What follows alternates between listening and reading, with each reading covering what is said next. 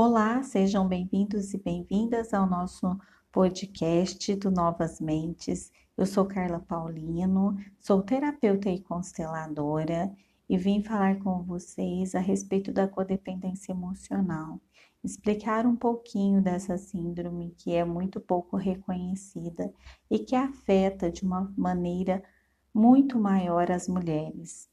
São poucos os homens que carregam essa síndrome em relação a relacionamentos. Eles, quando estão nesta situação de codependência, tende a se dedicar a esportes, trabalhos de uma outra maneira. E para nós mulheres, nós ficamos dependentes emocionalmente, principalmente de relacionamentos.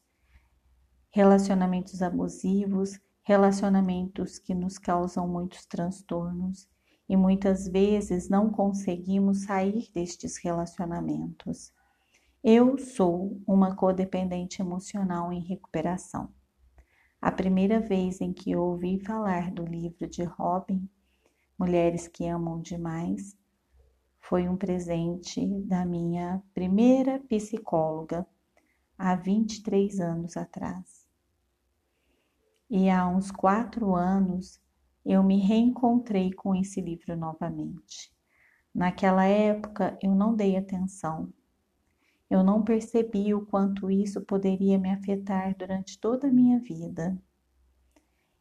E com isso vim passando por experiências muito dolorosas. E hoje eu faço com o meu trabalho um reconhecimento de ajuda profunda a essas mulheres que passam também pelos mesmos processos que eu já passei. Nós, quando identificadas como dependente emocional, temos que fazer um trabalho muito interno de reconhecimento de quem somos, do nosso amor próprio, sabermos o nosso valor, nos valorizarmos, aprender a amarmos é um trabalho que começa de uma maneira muito intensa. É um caminho novo para se percorrer, um reconhecimento de quem somos.